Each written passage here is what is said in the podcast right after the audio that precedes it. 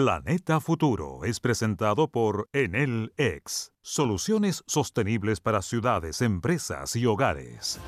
Sección preferida. ¿Cómo estás, Daniel Silva? ¿Cómo estás, Soledad Neto? Muy buenas noches. Muy buenas noches. ¿Y tu planeta futuro? Aunque debo decirte que no creo en los ovnis.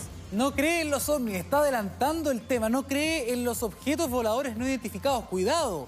Cuidado también, Soledad Convénceme. ¿Por qué? Porque los ovnis son un fenómeno que existe. Cuidado con confundirlo con los platillos voladores, con las naves. Estamos hablando simplemente de objetos voladores que no han sido identificados. Por ejemplo, imágenes que han sido bastante recientes, ¿no? Que podemos ver acá y que también eh, se han tomado los medios en Estados Unidos. Lo que ven ustedes aquí en toda la imagen es un radar.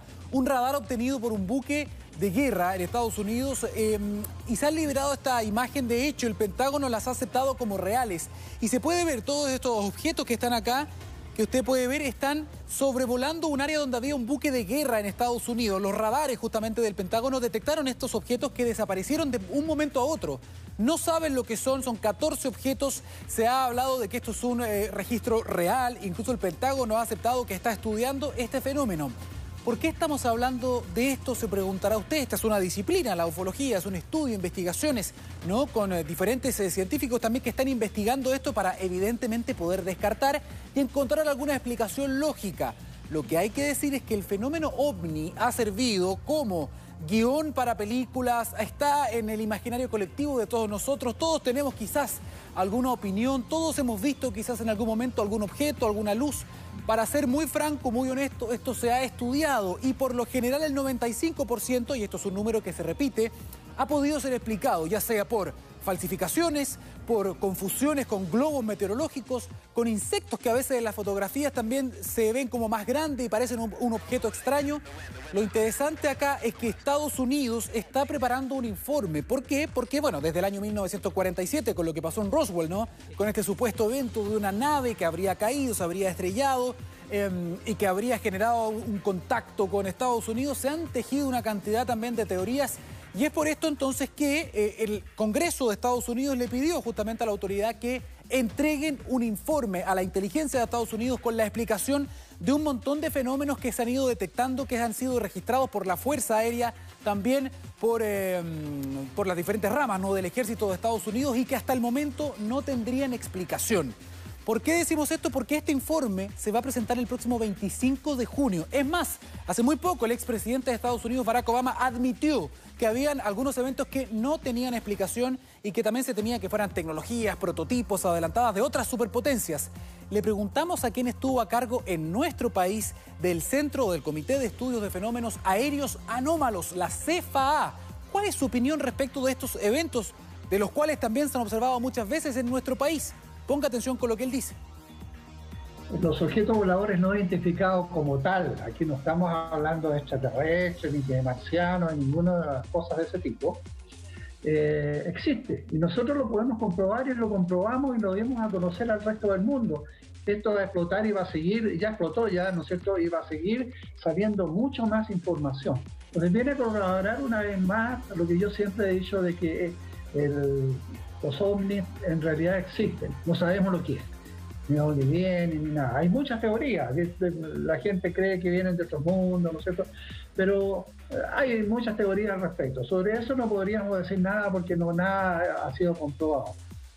Vamos con algo mucho más terrenal. Vamos a ver esa imagen, señor director, porque vamos a estar hablando de un insecto que debería ser muy cuidado por todos nosotros, un aliado fundamental contra la lucha contra el hambre, contra la malnutrición. Estamos hablando de las abejas en general. Todas las abejas son nuestras amigas. ¿Por qué? Porque tienen una función ecosistémica tremenda. Ellas polinizan. Probablemente gran parte de la comida que nos llevamos a la boca es posible gracias a que ellas polinizan justamente los cultivos. Lo que está pasando, y probablemente usted lo ha escuchado, es que en diferentes partes del mundo las colmenas, los apiarios están desapareciendo, están muriendo muchas abejas, tiene que ver con los monocultivos, tiene que ver también con los pesticidas, con el cambio climático, la sequía, pero también con lo que está viendo en la imagen.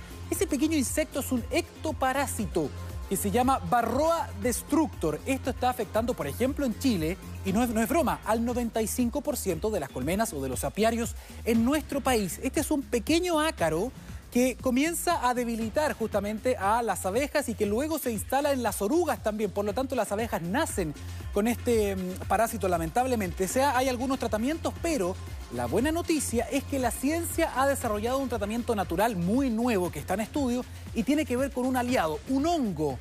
Lograron generar con selección antinatural un hongo muy resistente y que podría ser nuestro mejor aliado para derrotar a este ectoparásito porque crece dentro de ellos y lo destruye. Así de simple, una solución natural. De hecho, le preguntamos a una científica especialista en abejas qué le parece este tipo de soluciones. Mire. Y la única opción que tenemos es elegir algún tipo de tratamiento de los que están autorizados por la entidad competente que es el Servicio Agrícola y Ganadero. Eso va a significar utilizar tratamientos sintéticos o tratamientos orgánicos que ojalá sean orgánicos porque van a tener bastante menos problemas de efectos residuales los subproductos y finalmente nuestras abejas van a estar en condiciones de salud bastante mejor. Vamos a hablar un poquito también de contaminación porque sabemos que parte importante de los gases que se emanan tienen que ver con los eh, motores a combustión. Por favor, no voy a quedar callado, escuchen un poco. Esto no es un error, no es que no tenga audio este video es que este camión no hace absolutamente ningún ruido. ¿Por qué? Porque es un prototipo que ha ganado un premio, es un camión, en este caso de Mercedes, que funciona con celdas de hidrógeno. Es un prototipo espectacular que ya se está comenzando a probar y lo que han dicho entonces es que va a tener una autonomía de, escuche bien, mil kilómetros y no genera ni una gota de gas de efecto invernadero. Esto, dicen ellos, es el futuro, vendría después de los camiones eléctricos. De hecho, uno de sus camiones eléctricos también eh, ganó justamente este premio, el e-Actros. Y el que está viendo usted en imagen se llama Gen H2O, H2, perdón, Truck. Esto es el futuro de los camiones, es lo que dicen justamente en esta compañía, un prototipo, pero lo más impresionante es la potencia que tiene, no genera ni una gota de eh, gas de, con huella de efecto invernadero y lo mejor de todo, no hace ni un ruido, es simplemente futurista. Vamos a seguir avanzando señor eh, director, porque hubo un eh, lanzamiento esta semana, tiene que ver con el nuevo sistema operativo de la manzana mordida. Hablamos de Apple, que ha anunciado también eh, novedades muy interesantes. por ejemplo, va a tener un sistema de FaceTime o de chateo con varias personas al mismo tiempo.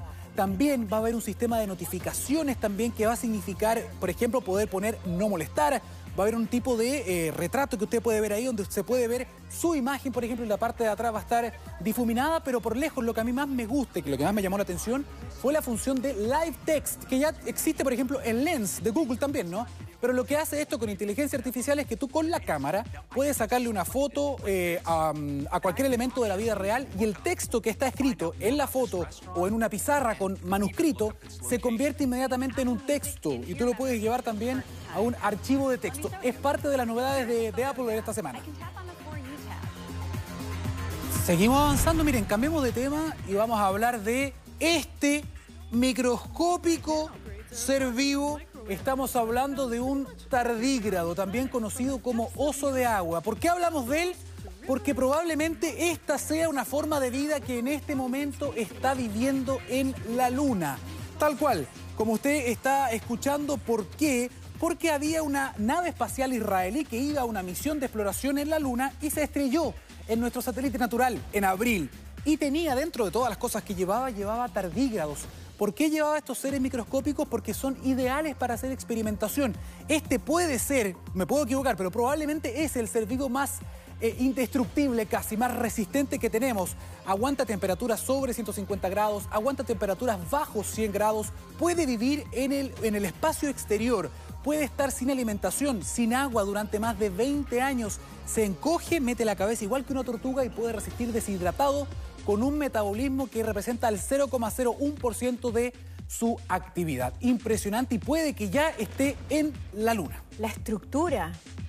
Es fantástico. Vamos a seguir avanzando y con esto me quiero despedir, eh, Soledad, porque estamos viendo una imagen fantástica, ¿no? Lo que aparece aquí no es el desierto de Atacama, no son las primeras imágenes en 3D, 360 y en color de la misión espacial que ya llegó eh, a China. Estamos hablando del Shurong, llamado así en honor a la mitología, al dios del fuego en eh, China, que se sacó una selfie, dejó la cámara en el suelo, posó 10 metros más allá y se ve a nivel del suelo entonces esta selfie con este robot que además tiene hasta una cara un poco humana, estamos, nos gusta ¿no? antropomorfizar todo y por eso tiene una cara muy parecida a Wally de la película. Con esto entonces llegamos al final de esta sección con esta imagen espectacular de Planeta Futuro. Gracias, Daniel. Todo sumamente interesante en tu sección Planeta Futuro. Buenas noches.